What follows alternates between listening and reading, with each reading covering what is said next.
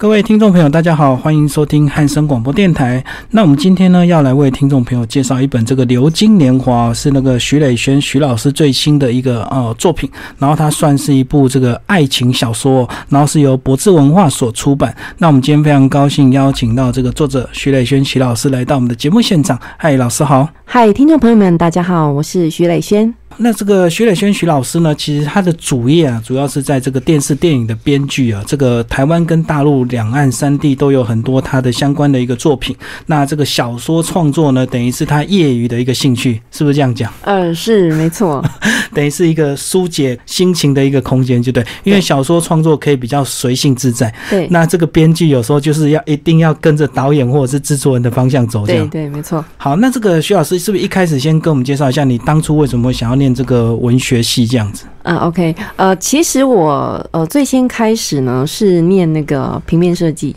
嗯，那后来就是呃毕业之后工作了几年，那对文字工作其实非常的向往。当然，这是要回溯到我比较小的时候，就是曾经看过孝庄的故事。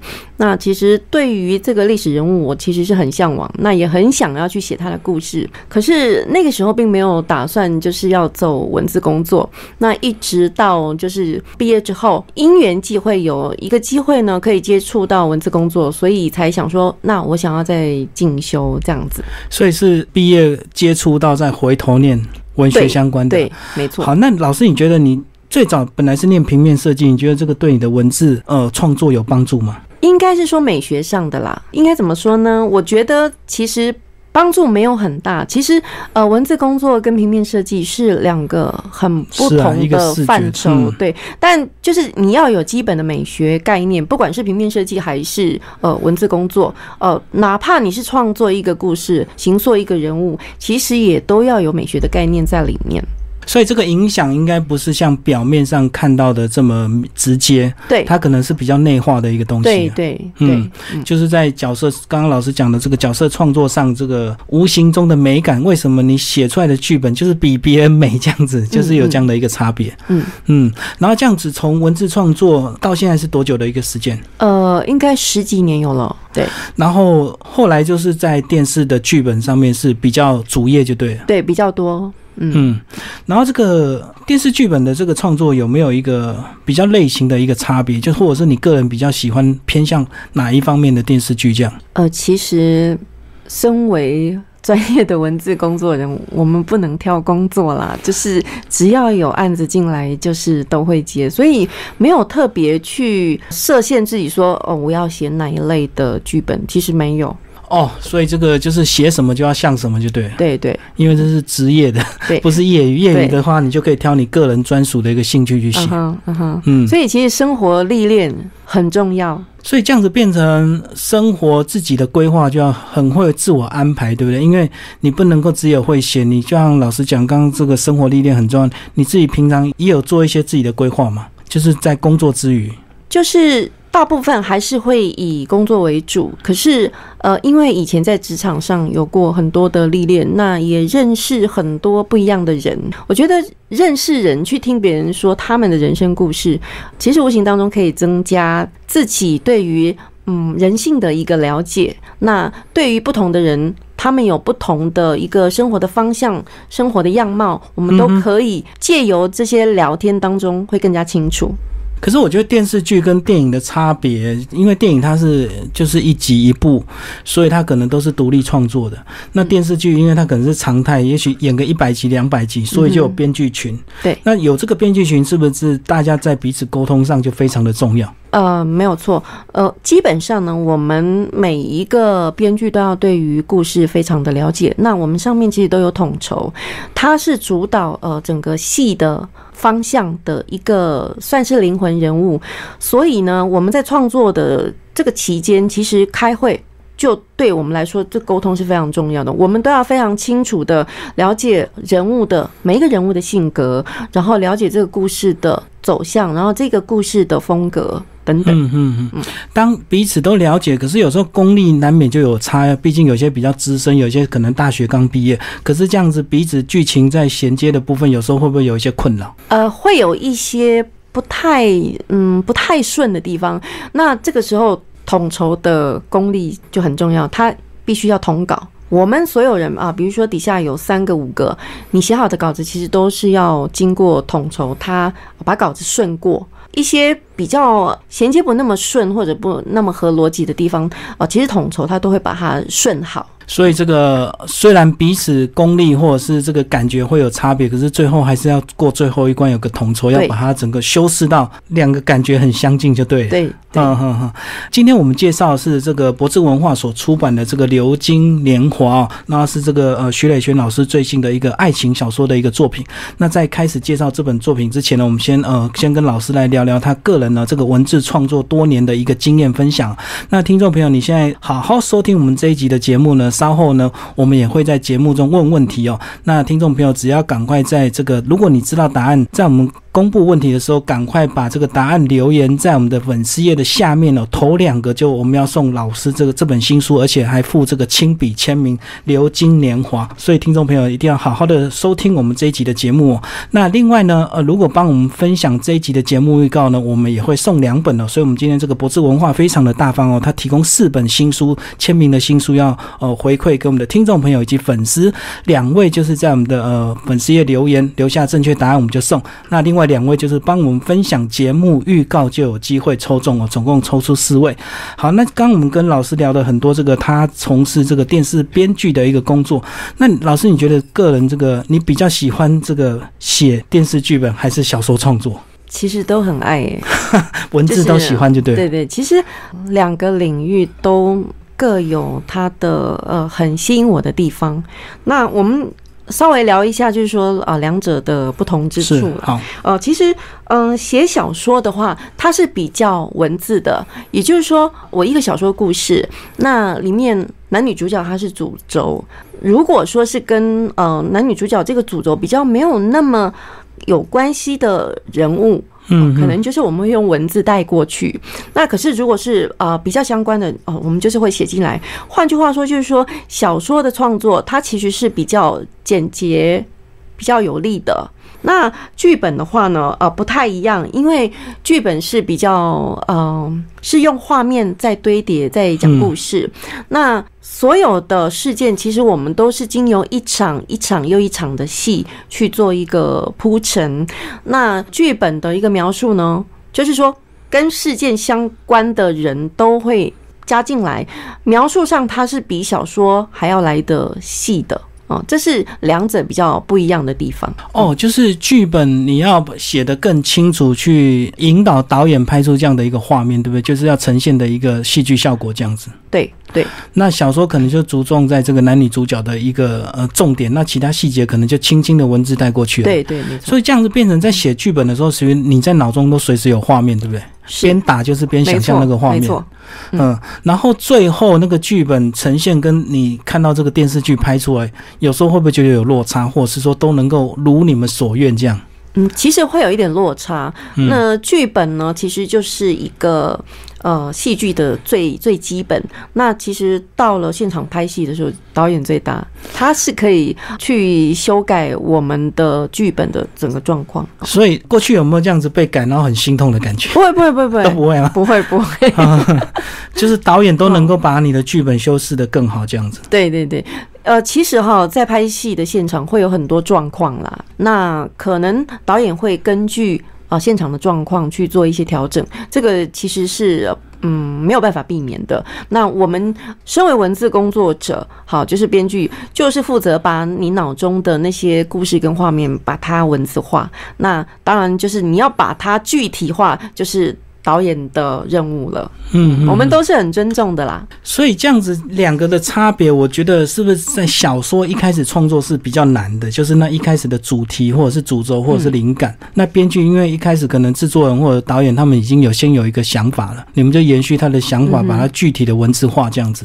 剧本的话，不管是电影或者是戏剧，就是一般连续剧，其实会根据市场的一个受欢迎的题材，这个很难避免。那写小说的话，比较能够我手写我心。我的意思是说，跟写剧本来比，但是并不代表说写小说你不需要去考虑到市场的一个一个呃受欢迎的题材，其实还是要，只是跟。写剧本来比的话，当然就是比较可以，我自己想写什么我就写什么。可是我觉得相相对来讲，这个小说压力比较大，因为成败都在个人。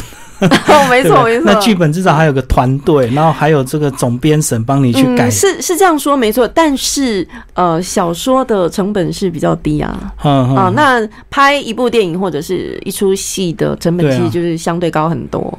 而且有时候这个市场的导向，这个找的卡司红不红？嗯。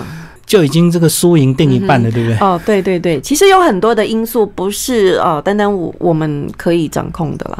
嗯嗯，所以这个编剧就是这个五斗米，然后小说就是个人的一个这个梦想的一个实现，这样随心所欲写写你。所以像老师，你过去这个关于这个小说的创作，呃，这个《流金年华》是第几本？有维持固定的创作的时间吗？就半年或一年一本这样？呃，以前比较有，现在就是比较专注在写剧本。可是，呃，如果要算我出版的呃这些书啦或小说，呃，应该二三十本是有的。那可是因为我写作的呃一个范畴蛮广的，就是说不只是各类型的小说，呃，我也曾经写过励志书，是呃职场两性，甚至连童书都写过，嗯，所以其实创作是还蛮多元的。我觉得这个文字工作的厉害，就是说你写什么，你就要马上进入那个状况，马上去搜寻相关的资料，你就要变成这方面的专家，对不对？然后就要写出这样的一个东西。尽量让自己是可以。其实我们还是有很多不足的地方。那这个时候就是要去请教这方面的专家。对，所以其实比如说我们今天写到一个就是广告公司的呃戏剧，那。不是亲身在广告公司工作过的，其实你大概会知道是什么样的状况，可是细节没有办法清楚，那必须就要去询问相关的人，因为其实我们身边有很多的，不管是朋友或同学，各行各业都有，其实都是可以去请教的。嗯，所以这样子，那个老师，你觉得这个？编剧这样的一个工作，就是说他适合什么样个性的人？因为我觉得有时候觉得活泼好动的人，他朋友多，可是他相对他可能心比较静不下来，在文字上他有时候比较没有那些耐心。那老师，你觉得你算是哪一种的？呃，其实我算是动静皆宜，可是就是说，嗯，有一点啦，就是说写稿是一件很孤独寂寞的事情，真的要耐得住寂寞。然后都是真的是半夜吗？我个人的印象都是半夜赶稿、熬夜这样。我个人的状况，其实我习惯在白天，嗯，我不太习惯在晚上写稿，呃，就是会觉得说跟呃我们一般的健康的概念会比较相符，就是说白天工作，晚上休息会比较对身体好一点。所以我是习惯在白天。对啊，可是以前很看到很多人喜欢晚上是没有干扰。他就觉得夜深人静都没有电话，没有什么东西，他比较容易创作。呃，我觉得是看个人的一个还是可以调整，还是可以调整。像我个人的呃一个创作的习惯，就是我甚至我写稿子，我听那种节奏比较强的音乐，我会很有劲。哇，有些人觉得很吵，一定要听那个很空灵的音乐，他才有灵感的。没有，我是可以。听很不一样的音乐，所以这个纯粹是个人习惯，也不是说文字工作者一定都很苦命，一定是熬夜咖啡。对，那男生一定是要还要一边抽烟这样子才才有办法创作。嗯，那刚刚跟我们聊了很多这个你这个自己本身这个电视编剧跟这个小说创作的一些差别哦。那接下来我们就开始来聊聊这本书的一个内容，好不好？好的。这本书的发想是你过去的爱情经验吗？还是朋友的？呃，其实应该是这么说，我所创作的每一本小说里面，甚至是戏剧都有我自己的影子在里面，嗯嗯，都有的。所以这样子是不是 身为一个编剧，还有很丰富的爱情的这个体验？这样子，呃，应该是这样讲了。当然，自己在生活的各方面，呃，有所历练是最好的。嗯嗯，那不过也是可以借由就是认识新朋友，呃，或者是跟朋友聊天，去吸取他们的经验，这也是非常棒的一件事情。就是问朋友，你有没有悲惨的爱情故事？对对，因为大家好像觉得爱情故事一定要很坎坷、很悲惨才会刻骨铭心。那其实这本书的这个年代，我觉得还跟我过去有点相像，因为里面有提到这个 Outlook，就是以前我们收信的那个软体，然后有提到 FB，哇，这个从以前跨到现在，嗯嗯嗯嗯，没错。然后这个作者这男主角跟女主角呢，他们透过这个部落格认识，然后透过一个文学部落格，先简单介绍一下这个大概的一个内容好了。其实呢，最主要这本书是想要探讨，就是说，呃，现今的一个网络现象，嗯，因为其实我们可以发现说，生活当中我们的食衣住行，乃至于就是呃，我们认识异性朋友，嗯哼，都在网络上。对，那其实呃，网络的一些平台啦，不管是脸书啊，或者是部落格，其实都很实性嘛。那故事当中的男女主角，其实他们就是因为借由部落格而相识的。是，那呃，其实呢。呃，我们在网络上认识认识很多人，有的很熟，那有的不熟，但事实上我们都不知道他们背后有什么样的人生故事。可是故事里面的两位啊，就男女主角，他们呃聚在一起了，他们啊彼此走进对方的生命，那也去了解了他们呃生命背后的故事。嗯，那当他们了解了之后，这两个人就再也没有办法去舍弃对方了，是因为一旦走进去。我就是决定要跟这个人在一起，我们不能够再分彼此了。呃，这个呃，这是我写这个故事最主要想要传达的。那再就是说我刚才讲到的，呃，其实是在探讨这个一个嗯，算是都市现象吧，就是啊，网络上呃，我们可以去完成很多我们生活上的事情，然后呃，甚至是呃，认识异性朋友。这个两个因为网络的这个认识，而且他们其实整个故事的节奏还算蛮有节奏性的，因为它并不像我们现在这个速食的，可能你认识这个网友你就急着要跟他见面，其实他们还耗了蛮长的一段时间。然后这个女主角呢，也是算是一个，我觉得她有点蛮传统的一个女性，对不对？嗯。然后对爱情有一点执着跟想象，然后她自己也有一些比较坎坷的爱情经验这样子。嗯哼。然后这个男生呢，哦，我觉得。在故事里，这个对男生的过去交代很多，哎，是对女生反而没有交代。对，呃，我要先讲一下，就是说，呃。呃，这两个人的个性，因为男主角他其实人生阅历多，社会历练很够。对。那女主角的话，她其实就是一个生活很简单的女生。呃，这两位呢，其实他们在个性上是非常呃互补的，因为很不一样。是。啊，那通常呢，你个性很互补，然后呃，生命的经验很不一样的两个人，其实是很容易会撞出火花，会互相吸引。那呃，这也就是我。特意就是把男女主角的性格呃描写的很不一样的呃一个原因。那他们两个的年纪是设定多少？呃。男生是二十九，女生是二十六，而且这个男生他过去曾经非常的飞黄腾达，对对，少年得志，还赚到一千万以上，哇，吓死我了！对，啊，这个女生可能好像就大学刚毕业，没有工作没有几年，还蛮单纯的，对不对？是。然后这个后面其实有有蛮多篇幅在介绍这个男主角的大学时代，嗯，然后我就在想说，哎，那为什么女主角的大学时代没有介绍？因为其实我写这个故事最主要的重点还是放在男主角。哦，真的，因为其实他的人生是比较多的事件，呃，可以介绍给那个读者朋友们。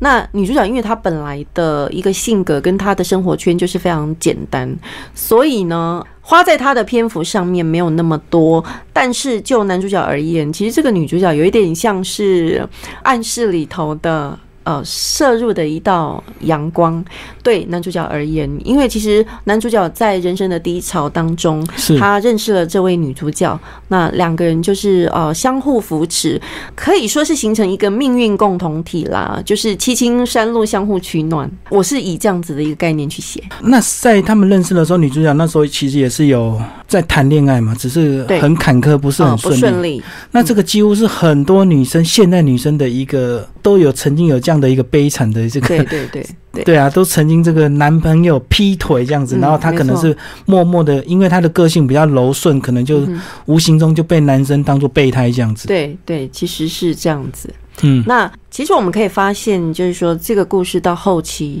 女主角的一个成长，因为我相信很多女性朋友都有这样的经验，就是因为爱，对，那我宁愿自己委屈，那甚至呃，就是。一而再、再而三的去承受啊，男朋友的呃这样子，不管是劈腿还是怎么样的一个状况，总是要有一个应该怎么说，就是压倒骆驼的最后一根稻草，引爆线。对，就是可能是一个很重大的事件，让呃女主角啊，或者是也许是男主角，就是要下定决心，对，就是要让他们能够啊去觉醒。但是这通常要很久的时间，哦，对对对不，是不是那么快。有时候其实我们呃心里头都知道说啊状况是怎么样，可是都会自欺欺人。对你真的是要有一个很重大的事件，呃，让呃这个主人公去醒悟，那他才会做出一个决定。那这个女主角其实前后期她有很大的呃改变，嗯嗯，后期的她其实是有一些成长的。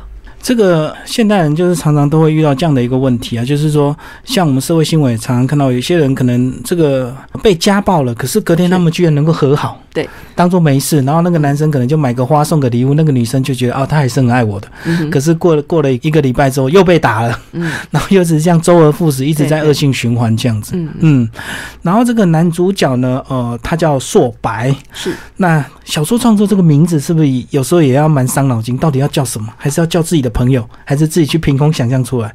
呃，其实我个人习惯是凭空想象。对我来说，其实呃，设定角色的名字还好，没那么难。可是有些人就会推敲很久啊，就感觉那个名字很重要，一定要有什么意义这样哦，子。对，有些戏或有一些小说可能会特别的去去思考呃男女主角的姓名，嗯，除非你有呃什么特别的意义要借由这名字表达，不然一般的话是还好。除非说你要刻意营造那个名字就是很苦命，所以你就要想一个很苦命的名字叫阿信，这样嗯，是不是这样子？刚好那个那个故事的呃一个走向基调是那样。对对对。然后这个最后这个结局，当然要让我们的听众朋友自己去看了、我们这个男女主角经过了很多坎坷之后，他们本来在网络上认识，最后呢经历了一些坎坷，然后到底有没有在一起，当然就要看小说。是可这种小说会不会到最后这个，因为这个回响很热烈，它可以继续延伸到第二季、第三季？你过去会这样子吗？呃，还是写完就实写完了？对，其实都是单本结束。但如果说真的是有热烈回响的话，不排除就是再写续集甚至他最后有可能被改编成电视剧，对不对？啊、其实是可以的。嗯嗯，如果有机会的话，但是电视剧跟这个小说嗯套到底差别在哪里？如果以你这套的嗯这本书的架构来讲，它到底要改哪里？，OK，呃，其实呢，小说它篇幅比较短，这一部小说其实是比较适合。改成电影，就是说你增加的篇幅不会那么嗯多，是因为电影的话就是两个小时结束。对，那可是电视剧，如果你三十集的，嗯就三十个小时，你要多增加很多的人物，其他的支线啊什么的，嗯，所以比较不好改成呃电视剧，因为要增加的东西太多了。哦，因为如果只有他们两个的故事就太单调了。对，对但是因为我故事当中呃有写了好几个他们的好朋友，闺蜜啊，嗯、对，其实那些朋友的故事线如果加进来的话，是还蛮丰富的啦。但是故事线加进来，其实你就等于要加很多的事件啦，所以那个也是蛮伤脑筋的一件事情。如果真的要改成电视剧的话，所以电影比较简单，是电影再加一点这个画面的一些呈现文文字描述就可以了对。而且它这样的一个故事呢，其实还蛮符合现代人的那种公主跟王子最后在一起的那种感觉，对不对？嗯嗯嗯，对，就是蛮还蛮喜剧的，就是也不会太悲情这样子。是可是这个老师，你会不会觉得这个现代人因为时间太忙碌了，那他要吸收的资讯太多，那到底什么样的人会来喜欢来看这个爱情小说？因为一般人如果没有接触，他也不会想看的。对对。其实呃，小说阅读大部分都是女性啦，是，哦那可能就是呃很年轻的。在学的呃女生，要不然就是呃大概三十几岁家庭主妇啊、或者是上班族。如果说哎下了班没事的啊、就可以阅读小说。可这个过程就是目的，就是为了疗愈自己的一些心灵嘛。对，因为也许他这辈子没有谈过这么多恋爱，他就对 借由小说来去想象这样子。呃是啊，有一部分就是说去弥补自己的那种未曾得到。嗯，其实嗯阅读有一点点这样子的功能在。哎、可是如果我想要，如果说以疗愈的功能来讲，那是不是那个小说的结局都一定要是好的，才会让你心情会觉得哇，人生还是很正面、很很阳光这样？嗯，那如果遇到结局不好的嘞，其实不一定哎、当然就是说不可否认，呃，市场上就是喜剧结尾的故事会比较比较受欢迎，但是呃，也是有很多呃很不错的作品，他们也都是悲剧结局哦，电视剧也是啊。其实不一定啦，其实不一定。那最主要就是说，看你的哎这个作品的过程，你叙事的过程。呃，你怎么样呃，在这个过程当中去吸引不管是观众还是读者的呃一个喜爱审美过程啦？啊，是是是。那像老师，你这本书你整个创作期大概多久？呃，我在写小说非常快，大概一个多月就写完了。然后有特别需要考究或者是去 Google 搜寻的地方吗？以这本来讲，这一本的话，因为它是都会爱情小说，所以比较不需要。如果是写呃历史剧。哦，历史小说那个会很花时间，因为我曾经写过就是清宫的小说，那个是真的花了很多的时间跟功夫在呃收集资料呃，然后自己要消化。然后要整理，可是那个比例上到底怎么拿捏？到底几分真实，几分那个用小说的手法？我觉得这个是不是也是需要这个技巧跟功力？呃，对，就是如果说是写轻功的话，以我个人为例，就是一半一半嘛。就是我历史事件，那我中间会有一些虚构的情节，就是虚构跟史实天衣无缝的做一个结结合。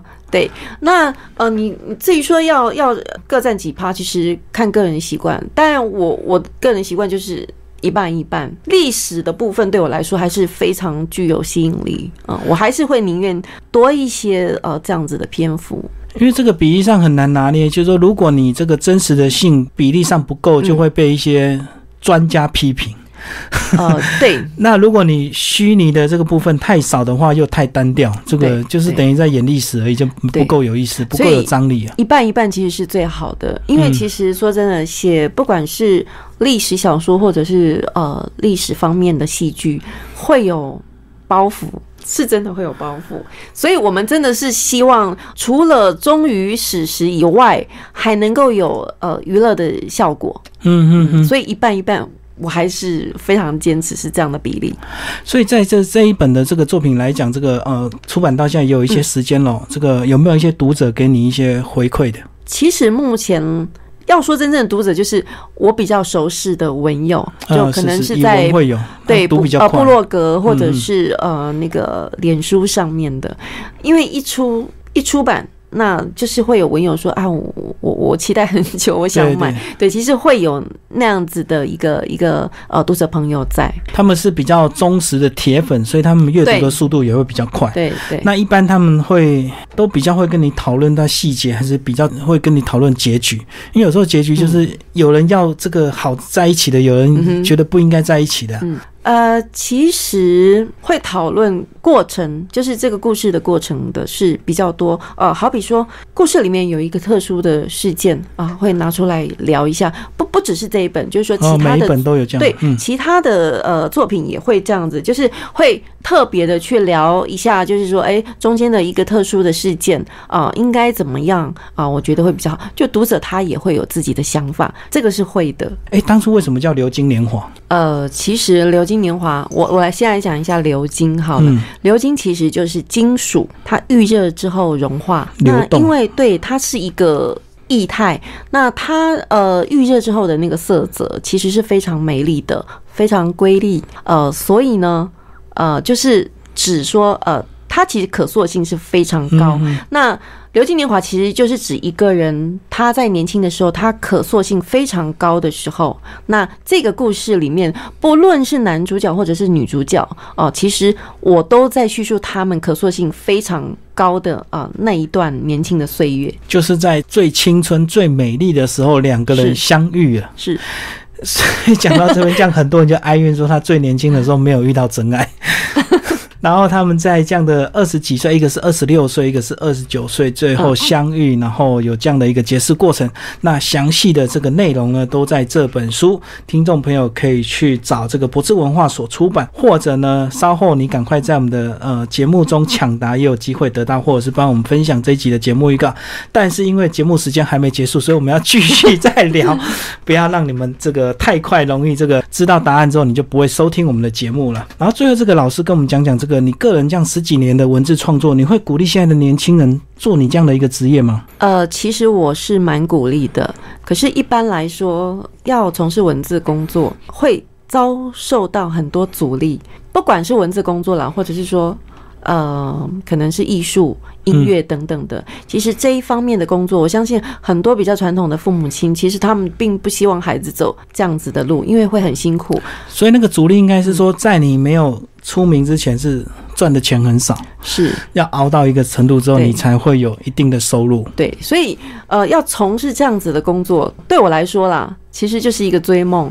那呃，梦想也不是说完全不能实现，而是要看你用什么样的心态去面对你的梦想。那再就是说，你要怎么追梦？不是说啊，我今天为了追梦，我什么都不管。我就是一昧的追我的梦，不是这样子。其实就我个人而言，就是当年我在呃要从事文字工作的时候，我也不是马上就把手边的工作放掉。对，其实你应该是说，呃，你在要能够兼顾现实的一个状况下，以你目前当下好能够从事的一个工作所赚的钱去喂养你的梦想，那就是说，呃，这样子的状况当然是会比较辛苦啦。可是一个人要成功。本来就不是一件容易的事情，嗯，所以你必须吃得苦中苦，嗯啊，所以你才能够追梦成功。这个倒不需要说一开始就一定要成为一个职业的文字工作者，因为有时候你没有灵感，你八个小时也是浪费掉。那有时候你有灵感，你一个小时写的东西是你一整天的量，是对不对？就是这样。所以呢，就是把握住你现在该有的一个正职，然后其实在晚上的时间或者是假日，其实都可以随时来创作。那创作呢，一一定是除了动笔开始写之外呢，一定要有一些基本的涵养。那这个涵养是不是就来自于这个要阅读？是不是？呃，不只是阅读，嗯。嗯，像我刚才说的，就是说生活经验各方面，多多去认识新的朋友，去体验不同的生活，然后你在呃可以做得到的范围，多看电视剧，然后多看电影，这些都是可以充实自己的一个非常好的方法，而且花的钱其实没那么多啊。对，而且现在这个电视剧，这网络一堆，都不用钱的都可以看得到。对对对，YouTube。那我们这个看呢，都是纯欣赏。那可是你既然要从事这商这方面的工作，你看就一定要有看出一些门道，是不是？老师跟我们介绍一下，如果呃听众朋友有兴趣往这方面发展，那他在看电视剧，他需要注意哪一些细节，就不能够存在只有像嘻嘻哈哈笑过而已。嗯，其实记得就是你不要去排斥任何类型的呃电影或电视剧，阅读也一样，多接触就没错了。呃，不用设限。只要能够呃吸收得了每一种类型的呃一个，不管是书啊或者是戏剧，尽量看。所以这个就是你永远不知道你什么时候会接触到这个类型的一个创作工作这样子，或者说其实也许是不同的一个范围，可是有时候无形中剧情就会串在一起。嗯，没错。这个就跟我们这个过去读书，大家都叫我们要培养第二专长一样，你不能只有一个专长。是，嗯，我们过去看到很多这个国外的这个作家，他写一个这个东西，他能够去考究到一个真的是吓死人，这个他的功力已经不输一个考古学家了，是要花这么多时时间去研究这样的一个主题。所以老师过去也是有曾经这样非常认真去研究历史，是啊，对，因为有写过清宫小说，那。那个小说其实还蛮大堆头的一部作品，一百多万字，所以呃，光是花在历史史料的一个搜集跟呃吸收，哦，其实是花很多时间。但是就是嗯，怎么说呢？对自己的作品要负责，所以会愿意花很多时间去去做这样子的功夫，甚至完稿之后会花很多时间去做校稿的动作。那可能还要请更专家的人看过，对不对？请他帮忙再教一下，有没有什么？呃，历史小说倒是没有，还好还好。就是说，以自己收集的资料来呃阅读来看的话，其实大家都知道说，哎，写的是差不多了啊。那当然，如果说啊，比如呃，写到。医学方面，可能真的就是要去请教非常专业的人士啊，这个就一定要的。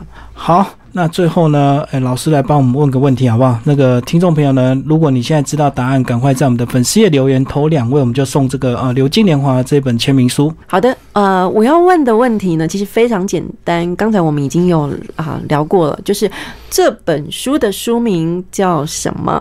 这本书的书名实在是太简单了，因为呢，在我们的节目预告也有这本书的一个名字，然后呢也有这本书的一个照片。但是赶快呃把这四个字 key 在我们这一集的节目预告下面，头两位我们就送这个签名书。那如果你打字打太慢也没有关系，帮我们分享这一集的节目预告，也有两位会有机会抽中这本书哦。那最后老师再帮我们总结一下，你这本书呢，你会希望这个读者看完之后给他们一个什么样的一个感受？呃，其实呢，这一本书，呃，因为我篇幅有蛮多都在男主角身上，那最主要要告诉读者，就是说，你的人生路真的要慎选，要呃谨慎的走，因为你可能选选错。呃，一条路或者走错一个脚步，呃，你会影响到你身边的呃，跟你就是关系比较比较深的人，所以真的是要慎选啊、你的人生路要谨慎的啊、走你的步子。每一步都要很谨慎，因为你只要走偏一步，就会一直偏下去。是所以这是我们看到很多这个进入黑社会之后就回不了头，因为你的组织、你的大哥绝对不让你轻易的退出，这样子，你可能要付出很悲惨的命运，你才有办法脱离。老师，你这样子创作这么多年，最后觉得，呃，人生最大的幸福是什么？以你个人来讲，是创作吗？嗯，我觉得幸福这件事情因人而异耶。嗯，有的人可能会觉得说我要赚很多钱是啊，这才是幸福。那或者是获得什么样的一个大成功？那有的人可能觉得说我只要把家里老小照顾好，我就是成功。其实成功的定义因人而异，但是对我来说，啊，如果可以呃找到一个就是说对的时间啊、对的人啊、能够跟自己啊、非常就是真心相爱，我觉得这就是呃一件很幸福的事情了。对。那如果你不懂怎么谈恋爱，欢迎赶快来读这本书《流金年华》。呃，两位这个青春洋溢的这个男主角、女主角，在他们最青春的时候相遇，然后看他们最后怎么走到最后的一个结局。哈，博智文化最新的一个出版。然后呢，听众朋友如果对这个徐磊轩老师有兴趣，也欢迎追踪他的粉丝页徐磊轩的心情左岸。是你在里面都分享什么？都是你的心情点滴吗？还是顺手一来的这种创作？其实粉丝专业比较常分享的就是一些转贴的东西。呃，如果真的要呃看我的呃一些作品，或者是呃就是呃我的一些心情的分享，其实是呃我的脸书，因为我脸书是设定公开，大家都呃可以来浏览，或者是我的部落格。